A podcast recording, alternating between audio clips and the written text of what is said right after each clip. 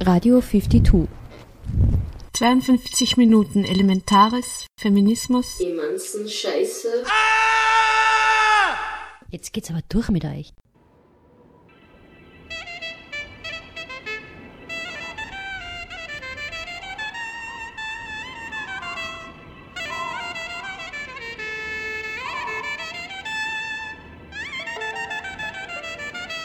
Herzlich willkommen zu den 52 Radiominuten von 52, der Vernetzungsstelle für Frauen in Kunst und Kultur in Oberösterreich auf Radio Froh 105,0 MHz. Gleiche Bezahlung für gleiche Arbeit? Die Rolle von Frauen im Arbeitsmarkt beleuchtete die Ökonomin Andrea Weber in einem Mitschnitt vom 30. Oktober dieses Jahres vom Workshop Feministischer Ökonominnen an der Johannes Kepler Universität Linz. Patricia Enigel, aka Irradiation, ist Musikerin und erzählt ihren Weg von der Blockflöte zur Elektromusik. Sie war zu Gast im Kepler Salon am 17. November bei der Präsentation der Studie des SR-Archivs österreichischer Popularmusik mit dem Titel Sind 10% Frauen genug? 2013 ist ein umfassendes Wörterbuch zum Thema dekoloniale Theorie erschienen. Die Autorinnen Marisa Lobo, Marina Görginic und Encarnacion Gutierrez Rodriguez haben das Buch am 16. November in Linz bei der Universität der Ignorantinnen in der Tabakfabrik vorgestellt. Weiters in der Sendung Was gibt's Neues zu hören in News-Kategorie und als Abschluss Veranstaltungsankündigungen. Am Mikrofon Irnea Savitz.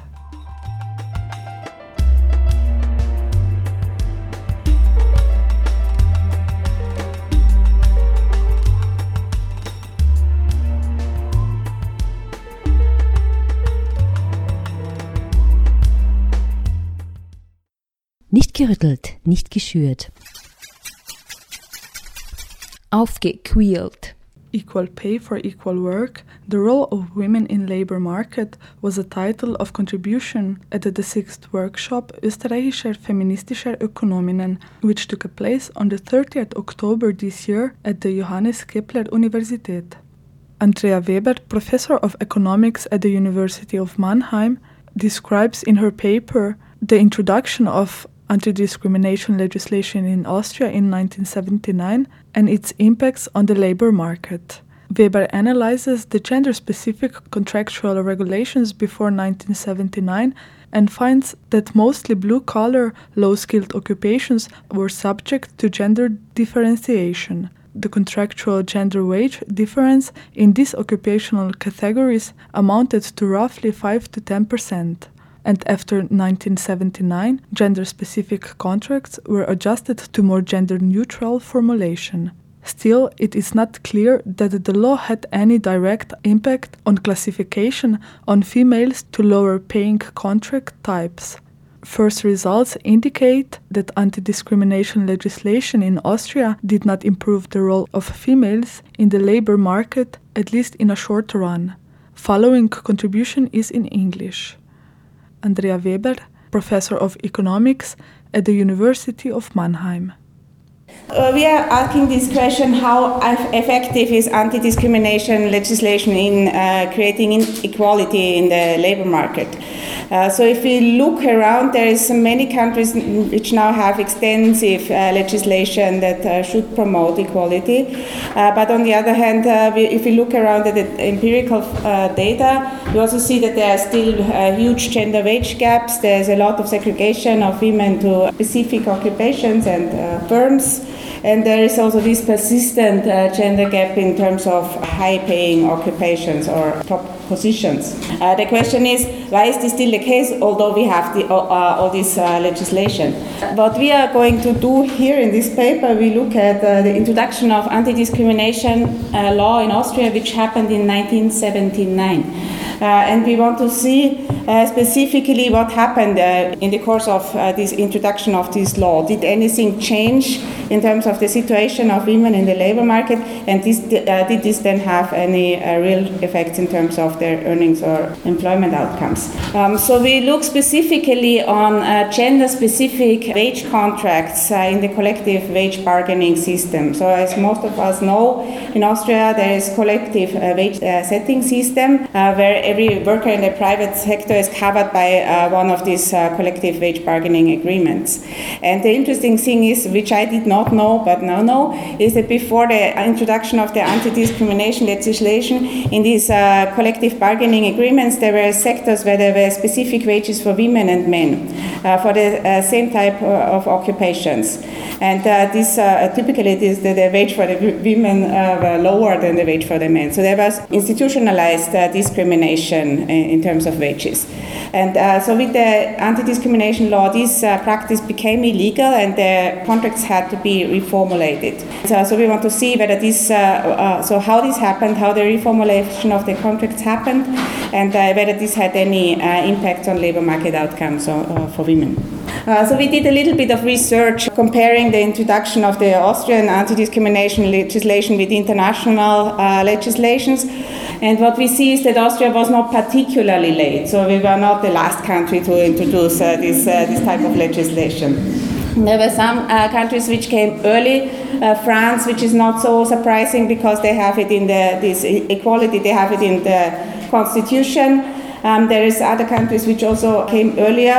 The UK is an interesting case because they wanted to join the European Union, and uh, France was a bit afraid uh, that they would bring in lots of low paid women into the European labor market. So they enforced uh, Britain to introduce anti discrimination legislation. So they implemented this Equal Pay Act there in 1970 or 1975 when they joined the European Union and so on.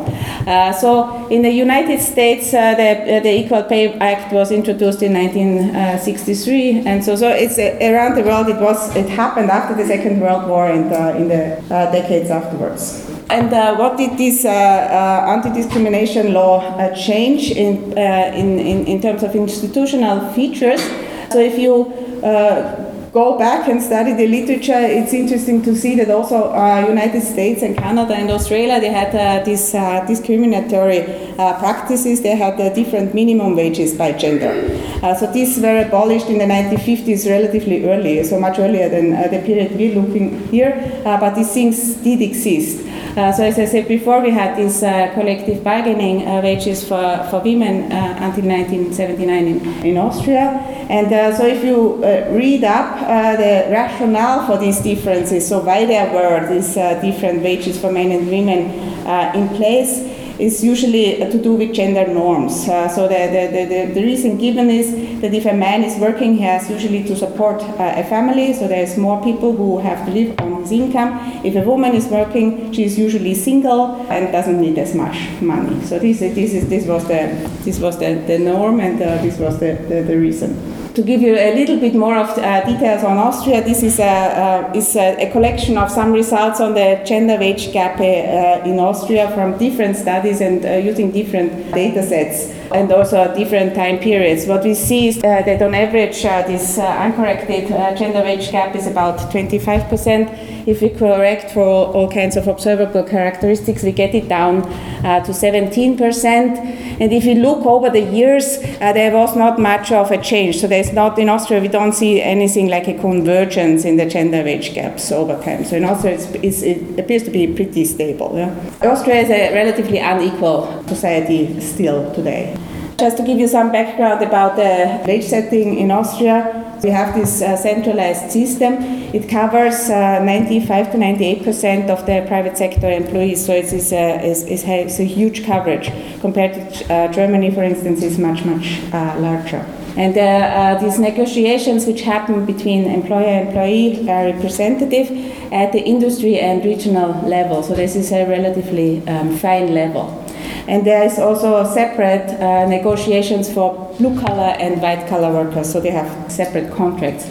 Overall, there exist about uh, 800 different uh, wage contracts in Austria, and the content of these uh, contracts covers lots of things. So, it, first of all, this is what we are going to look at is a, a, a minimum wage uh, for occupational groups, but it also co- covers working time regulations, overtime pay, vacation days and also the uh, rules for uh, quits and layoffs. Uh, so we want to see what changed with the introduction of the anti-discrimination law in Austria. Uh, so what we are going to do is we first looked in these uh, historical contracts and uh, so we wanted to see where did these um, gender-specific contracts exist? Did they exist throughout all industries uh, and all occupational categories, were there specific um, industry or occupations uh, mostly hit by this? And then we want to see what changed with the law. So how were these contracts uh, adapted? How were they rewritten to be conform with the law? And then in the final step, uh, we want to look at the labor market outcomes. So we have evidence on about uh, 400 contracts, which uh, were in this period around the introduction of the law uh, so from 1976 to 1982. Uh, and we looked across uh, all industries. Uh, so there is a, a, large heterogeneity in terms of the gender specific uh, formulations in these contracts. Uh, the white collar contracts, as far as we could find, were always formulated gender neutral, so there were no gender differences whatsoever anywhere. So this is why we will focus on uh, blue collar contracts. In the blue collar contracts, uh, what we can see that the, gender, uh, the differentiation by gender occurs mo- mostly in low skilled occupations, especially these contracts where they have a, a different wage uh, for, the, uh, for a similar type of occupation for men and women. There we have uh, used the annual surveys for these uh, four years. Uh, we have uh, 21 industry groups, and within these industry groups, we have 115 occupational groups. And for all these groups, we have the contract wage, we have the number of employees in each of these groups, which are in the, in the firms which were in the survey, and we also have the overpayments so what they are paid above uh, the contract wage. The survey um, they cover larger firms in manufacturing, so not the, the small firms. About uh, 4,200 uh, firms per survey, because it's a large firms, it's a large number of workers. I show you the same uh, kind of um, industry and occupational groups uh, before the introduction of the law and after the, the introduction of the law. The glass industry um, in, in 1997, so before the introduction of the law. And these uh, occupational uh, groups in these, uh, in these industries, they are always um, ordered by the skill level. So the top uh, group is always the highest skilled workers, and then it goes down to the lower and lower uh, skilled workers. And here we have this, uh, this gender specific uh, group. Uh, so we have um, male qualified workers, and then we have the uh, female equivalent, would be the qualified uh, female workers. By the contract, uh, there is a this is Austrian shillings, about a 2.5 shilling difference in the in the mandated hourly wage. Then we have uh, still a little bit lower uh, uh, type of workers. They are they are trained workers, and then we have the the, the unskilled groups, so, so the unskilled males and the unskilled females. They should earn the same minimum um, hourly wage. Uh, so this is what the contract looked like before the introduction of the law, and this is what it looked like after the introduction of the law. And in this uh, glass industry, we just combined uh, the two the two groups. So we have now only qualified workers, male or female, uh, trained workers, male or female, and these uh, unskilled workers, male or female. Right? They were combined into one group, uh, which is what we might expect is happening with the law. Second example uh, where this was handled uh, completely differently, and this is the food industry, especially the meat processing industry. Uh, so there we also have on top we have these all these uh, skilled occupations, and then we have again trained uh, workers, male trained uh, workers, female, only workers, male workers, female, and then this is the lowest skilled level is the, um, um, um, the, the women who sell the products in the shop. And uh, so this is again before the introduction of the law and after the introduction of the law. What we have here is we have these trained workers. Uh, we don't have uh, them split up by male and female, but we have them split up by A and B. Group A is the higher paid, I guess, yeah, than the group B, B and so on. Yeah? So the, the, the question is, uh, so they just uh, changed the labels. It's not gender specific anymore, but there are still two groups. Uh, this is a bit of a, of a summary. Or, uh, if you look uh, across all these um, manufacturing industry contracts, by year we group them into three types of, of groups. There was uh, one group of contracts which were always gender neutral, so there is no differences in occupational specifications between uh, genders. And then there is uh, some types of contracts, I've not shown you an example, where there are gender specific labeling, but they concern different occupations. So the driver is male and the cook is female or something like this. And then the, the, the third category is the uh, category of which I showed you the examples, where they have the same job uh, but have a category for male and female. And so this is what happens happened over time. Uh, so what we see is in 1979 the law was introduced and immediately after the introduction of the law these uh, two categories uh, with uh, male and female uh, contracts more or less disappeared. And also the gender specific formulation in other occupations uh, got, uh, got much less, while the neutral contracts uh, they were increasing. So the law did change something, so it at least changed how the contracts uh, were formulated. We don't still know whether this affected any, any types of outcomes. What we want to see is now, now is the, whether it changed anything in terms of employment of women or it changed anything in terms of the relative uh, shares of female wages to male wages. So if we take economic theory, we could uh, think of many different outcomes. We could think if uh, now the female workers become more expensive, uh, the share of male workers would rise, or we could think if the female workers all keep their jobs, their relative wages should rise. Uh, so what we do here is a very, very crude analysis on the, on, the, on the industry level because it's hard to match this data. So we will compare the food industry, where they originally had the gender-specific contracts, with the chemical industries where they didn't have uh, them. We will compare the food industry with the electronics industry, which also didn't have uh, gender-specific contracts. And then we will uh, compare two uh, industries with high female shares, the apparel, which did have gender-specific contracts, with the textiles, who didn't. Employment uh, levels, now the share of female workers in the food industry and the chemical industry, uh, so they didn't have gender-specific contracts. So at least at this highly aggregated level, nothing happens. If we compare this uh, food industry with electronics again, uh, so there's no drop. Uh, if we compare the apparel and textiles, so both lines uh, seem to be very, very flat to this uh, introduction of the law. And this would be the relative wages.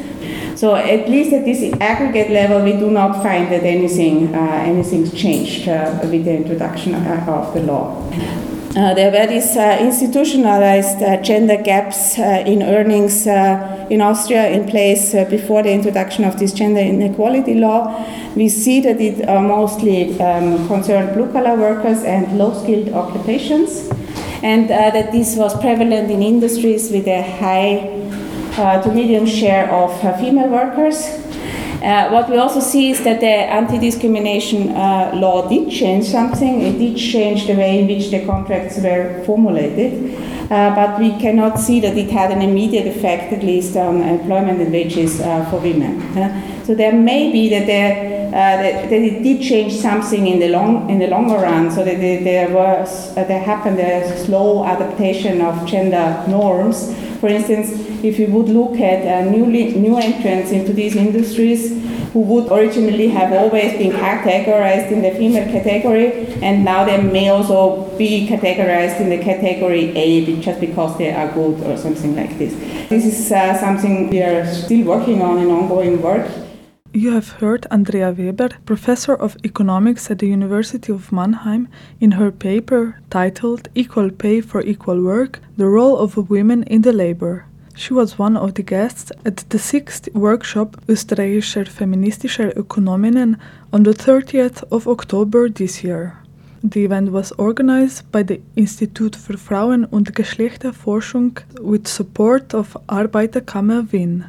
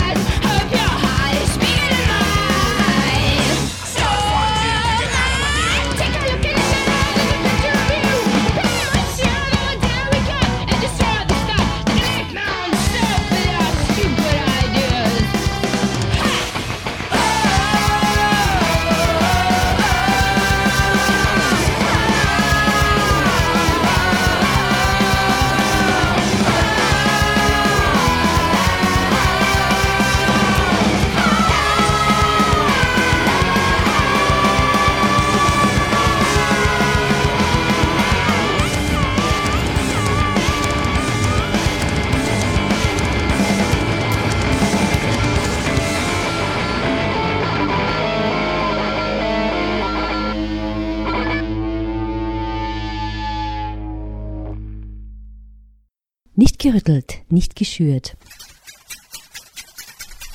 Aufgequält. Wir haben schon oft über Fempop, eine Langzeitstudie über Frauen in der österreichischen Popmusik der SR-Archivs österreichischer Popularmusik berichtet. Am 17. November wurde die Studie im Linzer Kepler-Salon mit dem rhetorischen Titel Fempop reichen 10% Frauen in der österreichischen Popmusik vorgestellt. Wolfgang Dorninger und Patricia Enigel, aka Irradiation, waren zu Gast und haben mit dem Publikum über Strukturen in der Popmusik und Biografien von Musikerinnen diskutiert. Im Beitrag beschrieb Patricia Enigel aka Irradiation ihren Weg von der Blockflöte zur Elektromusikerin. Also ich wurde eigentlich zum Blockflöte spielen genötigt, damit hat es begonnen und wollte immer Klavier spielen und habe aber dann letztlich mit Gitarre angefangen. Das war eigentlich auch nicht ganz das, was ich wollte. Was aber dann wieder toll war, dass ich da dann nämlich ziemlich schnell dann so mit 13, 14 dann zum E-Gitarre spielen angefangen habe. Währenddessen Freunde ziemlich viel mit Elektronik schon zu tun hatten, rumgebastelt haben und ich eigentlich immer nur so Seitenblicke auf die Geräte geworfen habe, bis sie rumgebastelt rumprobiert habe, ziemlich lang immer wieder mal. Und so im Nachhinein gesehen, denke ich, wäre es damals eigentlich schon toll gewesen, hätte es da äh, Role Models gegeben, die irgendwie mal gesagt hätten, also weibliche Role Models, die vielleicht auch mit äh, Synthes und Drum Machines arbeiten. Gab es aber nicht, deswegen hat sich das deswegen und auch, ja, Gitarre spielen, Band haben, war auch ziemlich, ziemlich spannend eigentlich. Dann irgendwie so Anfang, Ende 80er, Anfang der 90er in einer Band gespielt. Auch recht viel gespielt damals auch. Und das hat sich dann aber auch wieder aufgelöst. Wir waren ein Trio und äh, irgendwie habe ich die Gitarre dann, also das ist bei mir ein bisschen eine, eine, eine, Geschichte mit Windungen, dann ins Eck gestellt, weil ich irgendwie das Gefühl hatte, das ist eigentlich nicht mehr das, was ich machen will. Und irgendwo muss die Kohle herkommen, also habe ich dann mit Grafik begonnen. Ich habe eigentlich auch nicht Musik studiert, ich bin eher da irgendwie auch so ein, so ein Autodidakt, mir alles selber beigebracht. Lange eben arbeitend Grafik und auch Grafik unterrichtet und im Rahmen von dem dann irgendwie, klar, da war immer das Interesse für elektronische Musik und ja, und dann kam dann irgendwie der Punkt, dass ich neben Produktionen so in den frühen 90ern, wo ich mit einem Freund zusammen ein bisschen co-produziert habe, aber immer noch keine eigenen Kisten hatte und dann eigentlich, eigentlich eher spät, so 98, dann endlich beschlossen habe, ja, jetzt fange ich einfach mal selber zu produzieren an und vorerst mal mit Computern und meine eigenen Produktionen gemacht habe. Und damals gab es ja irgendwie auch diese ganzen Plattformen, sowas wie MP3.com bis Sonicom etc., wo man halt irgendwie viele äh, eigens produzierte Sachen reinstellen kann. Und da eben auch, das ist so eine ganz typische Geschichte bei mir, diese, diese Vernetzungen, man lernt da jemanden kennen und dort jemanden kennen und da dann über, lustigerweise über MP3.com damals eine Anfrage hatte und das war dann in Oberösterreich, nämlich in, beim Echtzeitfestival, organisiert vom Josef Gaffel, eben auch einen Backlip-Member. Und das ist nämlich auch bei mir, gibt es auch eine Beziehung da zu Oberösterreich. Ja, da kam ich dann mit den ganzen Backlip-Members in Kontakt und bin seit äh, 2003 auch aktives Backlip-Mitglied. Es ist auch ein sehr schönes Kollektiv mit sehr vielen Künstlern und Künstlerinnen aus den verschiedensten Bereichen, nachdem sie alle Linzer sind, vielleicht muss ich da eh nicht so viel dazu sagen.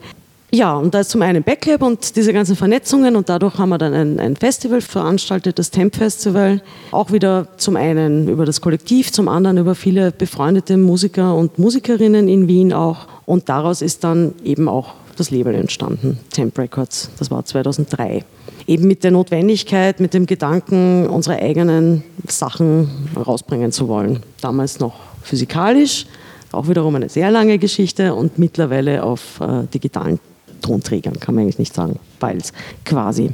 Ja, als Musikerin arbeite ich zum einen solo, zum anderen auch immer wieder mit Kollegen und Kolleginnen zusammen, da unter anderem eben auch mit Electric Indigo, die Techno-DJ ist und auch Produzentin oder auch Mitze Medusa, Rapperin und Poetry Slammerin oder Christina Nemetz, jetzt neuerdings auch ein Projekt und noch andere.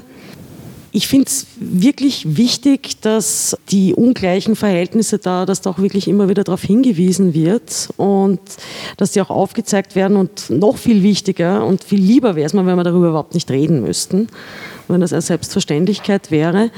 Weil es ist nicht nur die Tatsache, dass so wenig da sind, ja, es ist auch die Tatsache, es sind schon auch mehr oft, als man denkt eigentlich, was eben ein sehr schönes Beispiel jetzt zuletzt das Popfest in Wien, die es doch geschafft haben, 30 Prozent Frauenquote zu bringen, was erstaunlich ist für ein Festival weil es ist auch so, dass sich ähm, Veranstalterinnen und Veranstalter eigentlich da mehr bemühen müssten, aus meiner Sicht. Aus meiner Sicht, da gibt es vielleicht eher auch kurz zu Female Pressure. Female Pressure ist ein von Electric Indigo 1998 ins Leben gerufenes Projekt, auch eine Plattform.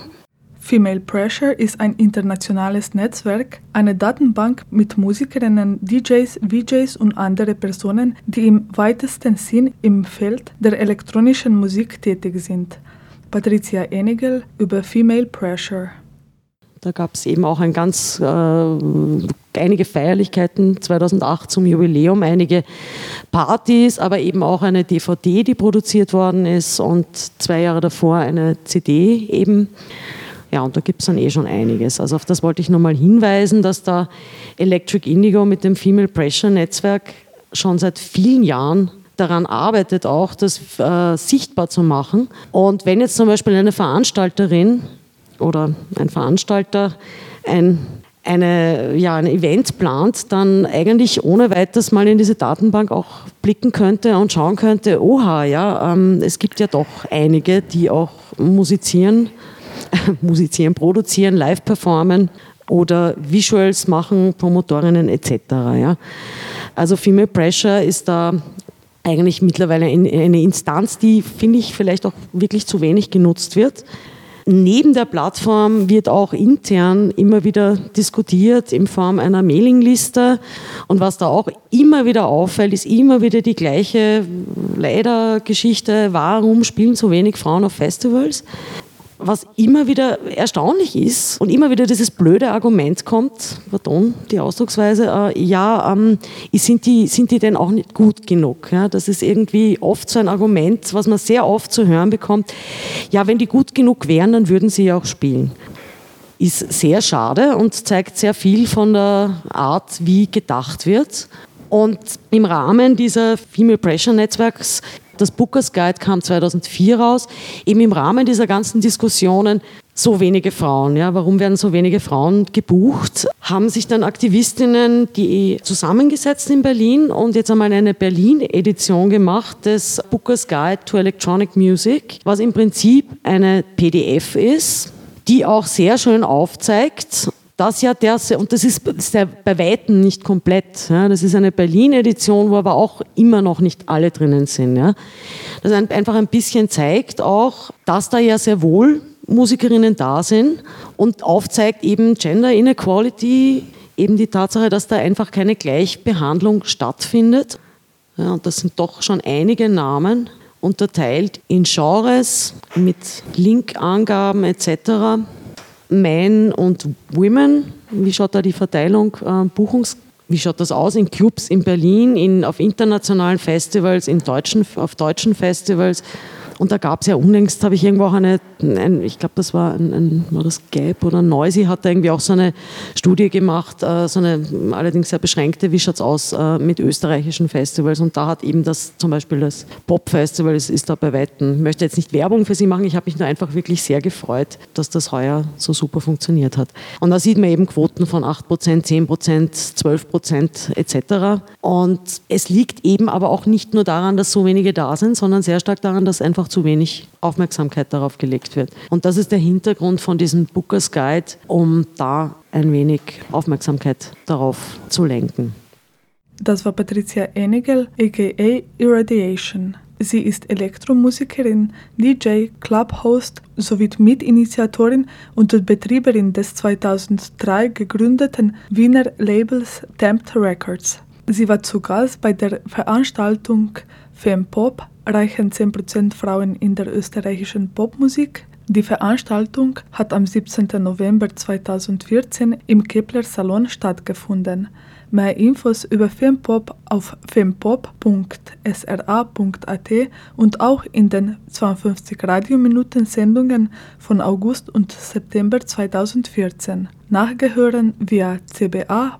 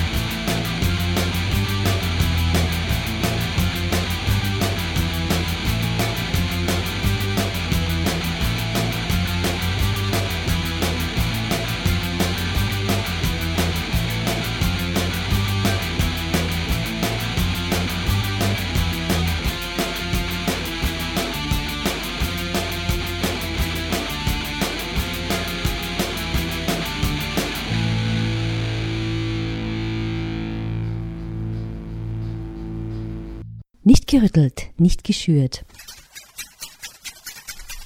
Aufgequält. In dem Buch Utopia of Alliances, Conditions of Impossibilities and the Vocabulary of Decoloniality behandeln die Beiträgenden in einzelnen Texten jeweils einzelne Begriffe des gegenwärtigen Dekolonialismus-Diskurses und entwickelten so ein umfassendes Wörterbuch zum Thema. Es ging darum, akademisches und aktivistisches Wissen zu kombinieren und europäisches Wissen zu hinterfragen. Auch die Frage, was die koloniale Theorie macht, welche Rolle sie im Diskurs spielt, wird behandelt. Mehr über das Buch Utopia of Alliances, Conditions of Impossibilities and the Vocabulary of Decoloniality hören wir nun von Marisa Lobo von Mais, Marina Gerginic, Videokünstlerin und Philosophin, und Encarnación Guterres Rodriguez vom Institut für Soziologie an der Universität Gießen. Das Buch ist 2013 im Löcker Verlag erschienen. Die Buchpräsentation hat im Rahmen der Anthropophagischen Woche 20 Jahre Mais am 16. November 2014 in der Tabakfabrik in Linz stattgefunden. Das ist ein, ein Buch, äh, das war im Rahmen des äh, Studiums, des Masterstudiums von, von, von uns, ein paar von die heute hier sind, wie Carolina Gredo, Verena. Indio Decker hat damals noch nicht bei der Akademie studiert, war, aber hat eigentlich dann dort äh, immerhin äh, Workshops auch gegeben, dann äh, äh, Vorträgen auch. Wichtig zu sagen ist, dass wir, es war eine lange Auseinandersetzung mit den, mit den Fragen von Vokabular, äh, Vokabular, die wir in akademischen Sprachen dann sprechen auch. Und die Umgang jetzt mit, mit akademischen Sprachen und die Praxis mit der Theorie, die Verbindung zwischen Theorie und Praxis und auch in äh, Zusammenhang mit der äh, Dekolonialtheorie, weil das war eigentlich der Ausgang von des Prozess jetzt dann das, dieses Buch äh, zu machen. Wir haben in 2008, 2009 angefangen, sehr viel dann, das war ist eine Art von sehr Hype geworden, auch als Begriff auch, Dekolonialtheorie, meine, in Europa und auch hier in Österreich. Und haben wir äh, Zugang gehabt zu dieser Theorie hier nicht, ich meine, ein paar von uns, andere nicht. Ich meine, eine Theorie, die äh, ursprünglich aus Lateinamerika kommt. Äh, ich meine jetzt nicht dekolonial, aber Dekoloniality. Das ist auch, das müssen wir auch Unterschied machen.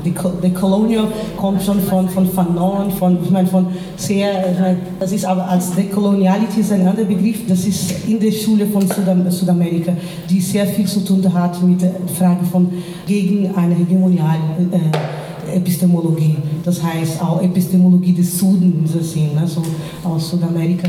Und interessanterweise war auch ähm, sehr viele Fragen, die wichtig waren für uns, die auch äh, sehr viel Unmöglichkeit hatte, dieses Buch wirklich dann so schnell zu produzieren, weil wir haben zwei Jahre gebraucht, dieses Buch auch zu publizieren und das war weil sehr viel, viel Konflikte auch. Ein Buch, die ähm, das war sehr schmerzvoll auch, weil es war nicht nur ein Prozess, jetzt dann ein, ein, ein Buch dann zu publizieren, aber auch uns selbst zu fragen jetzt, wie was machen wir mit Theorie, das wir lernen und was ist, ist warum ist das äh, wirklich, wirklich wichtig, so dass äh, eine Theorie, die hat so einen großen Spruch, diese ganze Europa oder eurozentrische äh, Verhältnis von Wissen in Frage zu stellen, das so, so, so hier zu übersetzen. Was bedeutet das auch? Welche Verantwortung haben wir auch mit, mit, mit, äh, mit Umgang mit Theorie, die eigentlich die Euro, äh, Europa als, äh, als äh,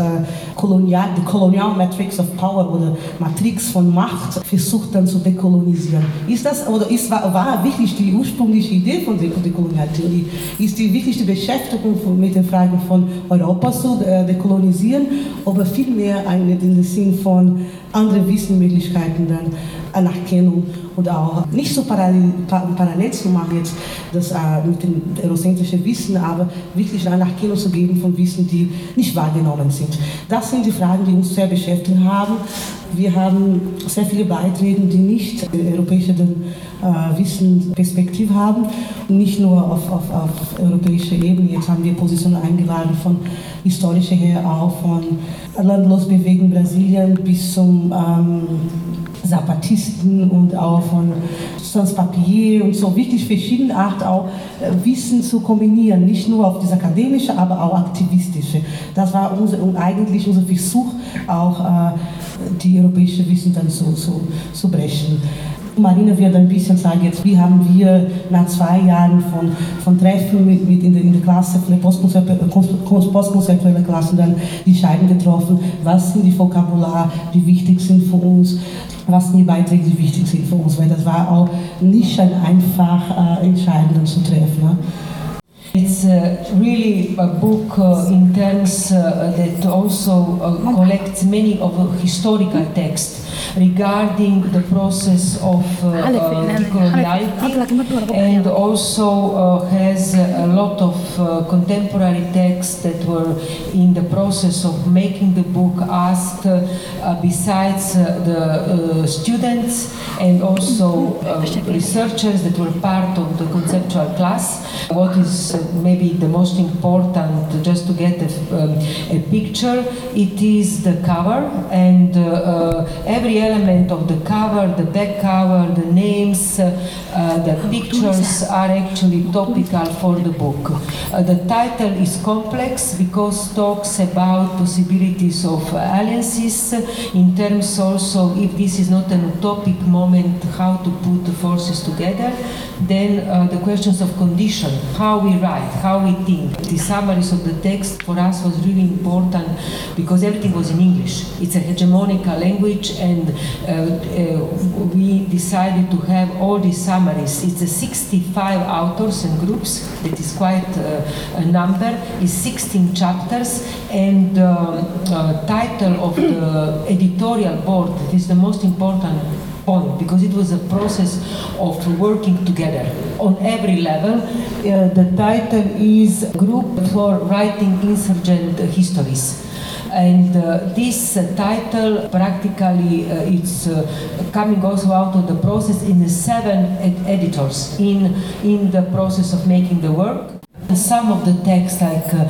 Festus Ikonoea, it's uh, a Biafra writer based in, uh, in Britain. Some texts were published for the first time in, let's say, context uh, in Austria, or the translation of the text by Beatriz Preciado uh, in English, that the texts were always in uh, Spanish or French language. So some of the texts are really of the first time through the book, they were actually part of English language, and it was possible actually to make a relation. Also, another point that is very important, it was also a process of um, clash uh, in between the process of the work uh, of this book. Why?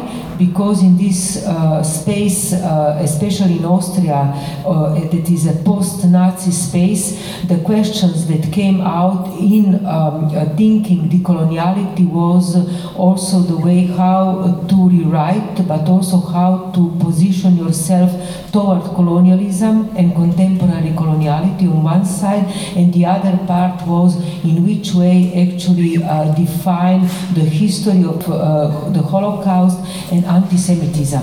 So this opened for us uh, and for many in this process a huge debate and debate that actually relates also what's going on in this space of Europe, specifically in the last 10 years. That means the questions how you uh, put different histories in relations and uh, where we stand in these rewritings. Encarnacion Gutierrez ist auch hier. Du hast einen Beitrag. Ich habe einen, einen Beitrag zum Thema affektiven Wert geschrieben was sozusagen auf der Arbeit passiert zu Hausarbeiterinnen, was, wo wir sozusagen eine Arbeit ist, die auch mit Mais angefangen hatte. Und äh, was ich mit dem Text mache, beziehungsweise ich in dem Text mache, ist, dass ich auf die Debatte um Reproduktionsarbeit äh, der 70er Jahre im Feminismus äh, zurückgehe und zu sagen, die ganze Auseinandersetzung und den Mehrwert, die Mehrwertproduktion in der Hausarbeit, diese Debatte aufnehme und argumentiere, dass äh, wir sozusagen heute diese Debatte wieder aufnehmen müssen, aber sozusagen auch die Kolonialität der Arbeit in Bezug auf Aníbal Quijano thematisieren müssen. Die Kolonialität, also die Feminisierung der Arbeit, aber auch die Kolonialität der Arbeit.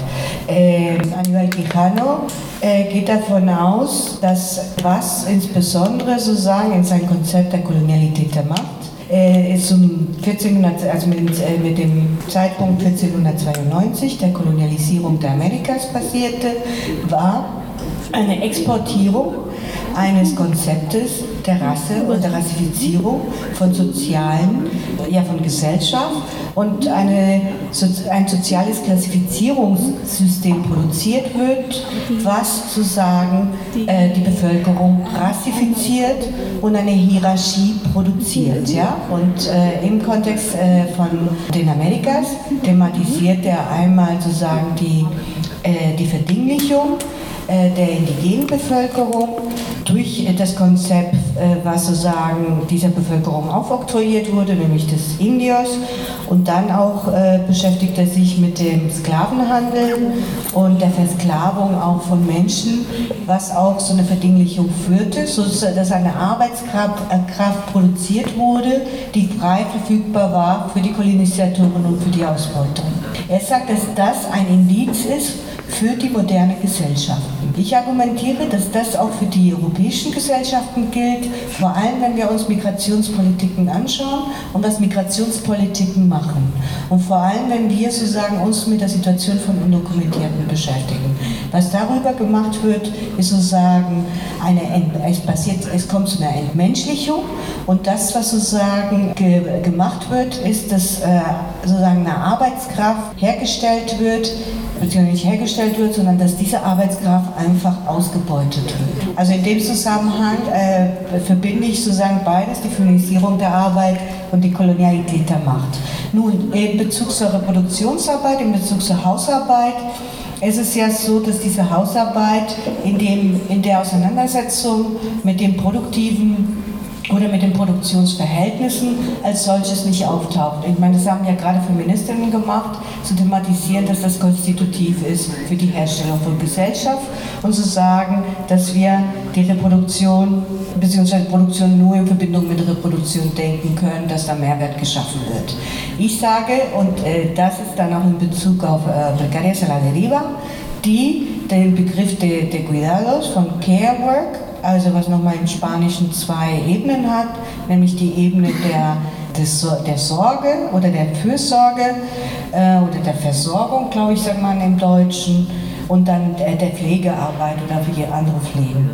Und Sie sagen, dass dieser Begriff Care oder el trabajo de cuidados äh, sozusagen die Kontinuität aufmacht zwischen Reproduktion und Produktion und äh, sozusagen Scharnier ist oder ein hybrider Begriff ist, der das nochmal anders denkt. Ja? Also sie machen auch eine Kritik sozusagen an einer marxistischen Tradition auch, die das auseinanderhält, wobei sozusagen natürlich auch in der marxistischen Tradition auch die, die, die Verschränkung beider thematisiert wird. Aber sie sagen, was passiert sozusagen im, im, im gesellschaftlichen Moment, in dem wir sind, ist, dass der Kapitalismus sich überall hin ausweitet und in das Zentrum unseres Lebens geht und sozusagen alles Teil der Produktion wird. In dem Zusammenhang beschäftige ich mich mit den Beziehungen im Haushalten stattfinden zwischen äh, Hausarbeiterinnen und die Menschen, die sie beschäftigen. Und in dem, in dem Zusammenhang interessiert mich nicht nur die emotionale Arbeit, nämlich die Arbeit, die verrichtet wird im Sinne von der Fürsorge und äh, der Sorge um andere. Das ist äh, auch sehr stark in der feministischen Theorie zu Hausarbeit, zu Care thematisiert worden, sondern ich beschäftige mich mit dem Konzept von Affekt als sozusagen die Energien, die, die Gefühle, die immer sozusagen nicht nur wir intentional an andere adressieren, sondern sozusagen auch in unseren Begegnungen.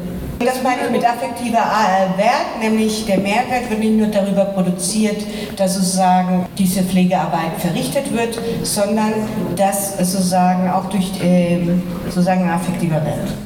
Zu hören waren Marisa Lobo und Marina Gerzinic sowie Encarnacion Guterres Rodriguez mit Beiträgen aus dem Buch Utopia of Alliances, Conditions of Impossibilities and the Vocabulary of Decoloniality. Das Buch ist 2013 im Löcker Verlag erschienen.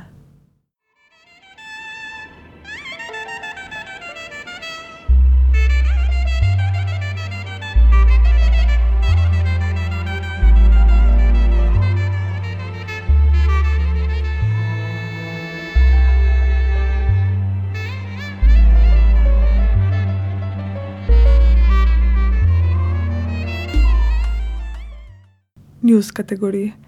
Frauen zahlen fast überall mehr. Gleichberechtigung sieht anders aus.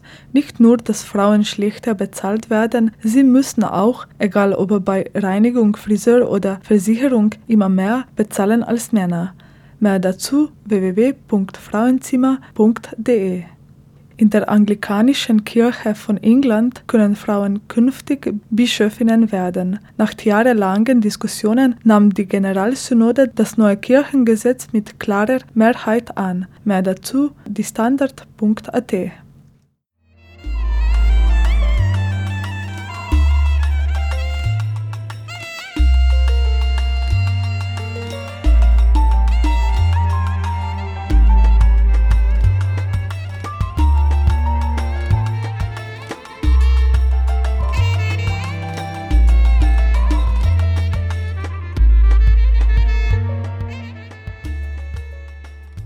das war eine 52 Radiominuten Sendung mit gleiche Bezahlung für gleiche Arbeit, die Rolle von Frauen im Arbeitsmarkt beleuchtet von der Ökonomin Andrea Weber in einem Mitschnitt vom 30. Oktober dieses Jahres vom Workshop feministischer Ökonominnen an der Johannes Kepler Universität Linz.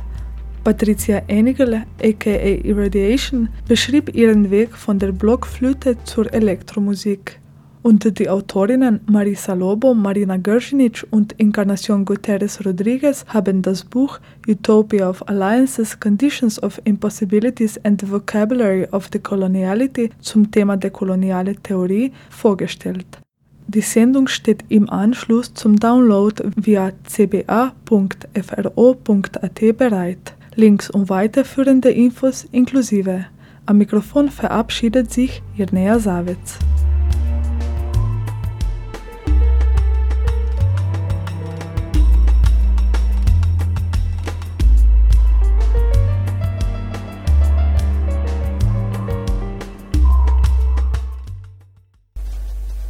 Serviert und dekoriert.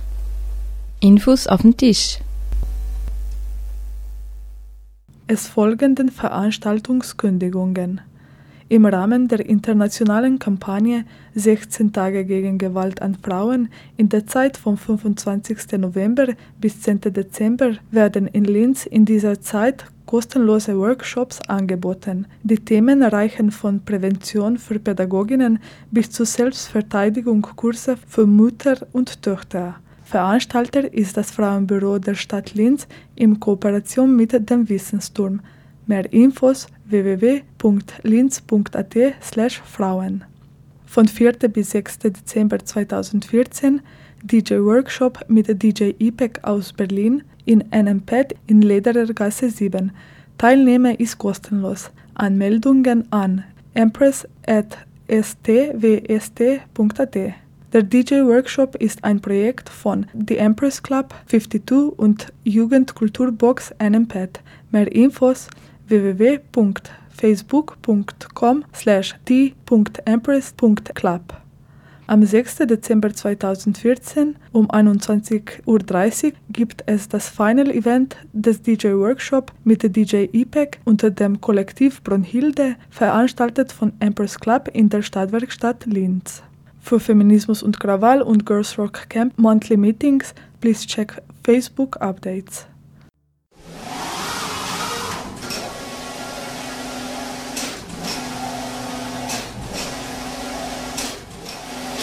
Die Arbeit von Künstlerinnen und Kulturarbeiterinnen findet weder die entsprechende Beachtung noch die adäquate monetäre Abgeltung. Nach wie vor finden sich zu wenige Frauen in Führungspositionen kultureller Einrichtungen.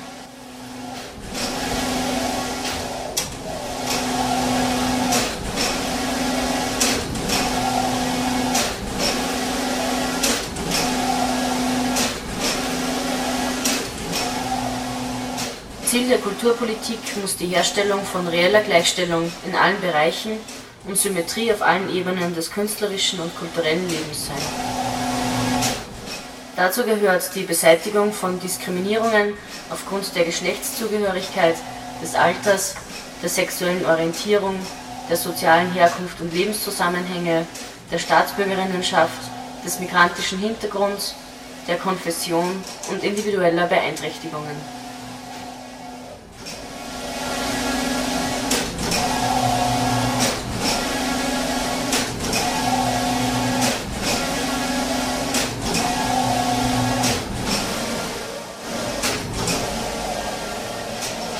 Bedarf der Frauenförderung, der Unterstützung frauenspezifischer Aktivitäten und der Etablierung von Gender Mainstreaming im Kunst- und Kulturbereich.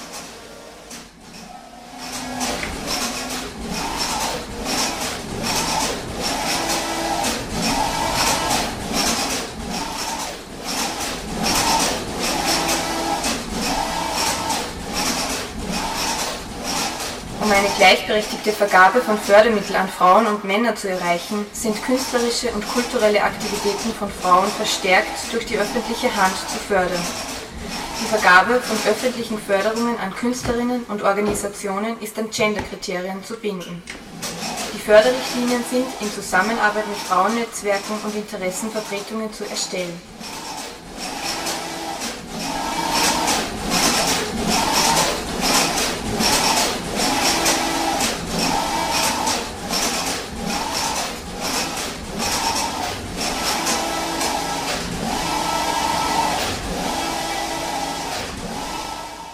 Alle Gremien, Jurys und Beiräte sind geschlechterparitätisch zu besetzen. Fach- und Genderkompetenzen sind Qualifikationserfordernis. Ziel ist, Preise, Stipendien und Fördermittel gendergerecht zu vergeben. Das umfasst sowohl die inhaltliche als auch die personelle Dimension.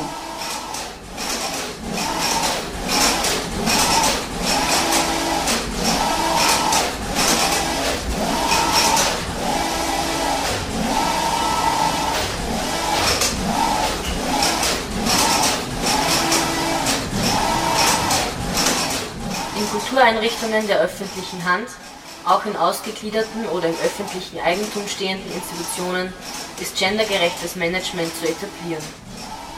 Für alle Stellen gilt Ausschreibungspflicht. Mindestens 50 Prozent der Führungspositionen, sowohl im künstlerischen wie im sogenannten kaufmännischen Bereich, sind mit Frauen zu besetzen.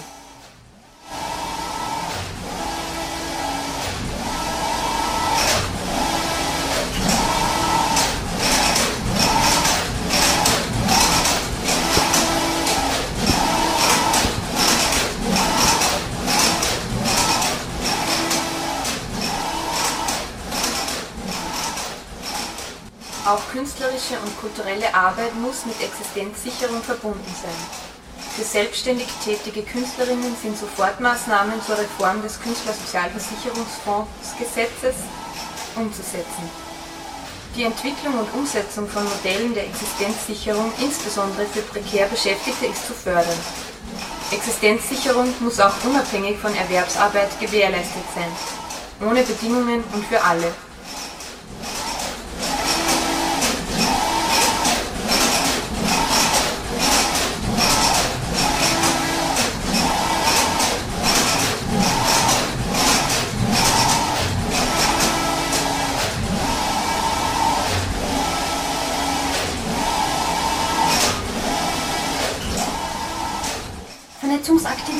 Kulturschaffender Frauen sind von der öffentlichen Hand offensiv zu fördern. Die Schaffung von Netzwerken ist notwendig, um eine Symmetrie der Geschlechter Wirklichkeit werden zu lassen. Vernetzung verleiht der kulturpolitischen Arbeit von Frauen das nötige Gewicht, ermöglicht Ermächtigung und Austausch. Es bedarf einer starken bundesweiten Interessensvertretung der Kunst- und Kulturschaffenden Frauen, die öffentlich finanziert werden muss.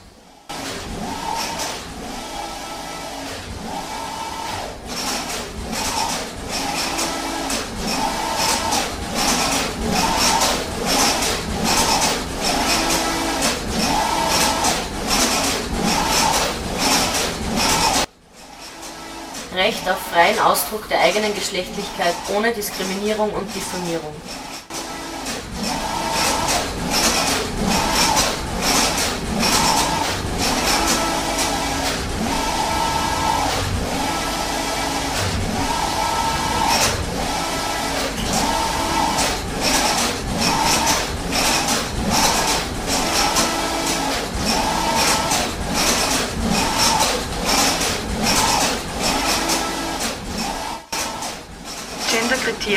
Inhalte müssen verpflichtender Bestandteil aller Bildungswege sein.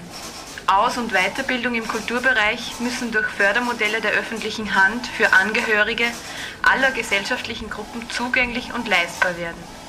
Die Studiengebühren an Universitäten und Fachhochschulen sind abzuschaffen.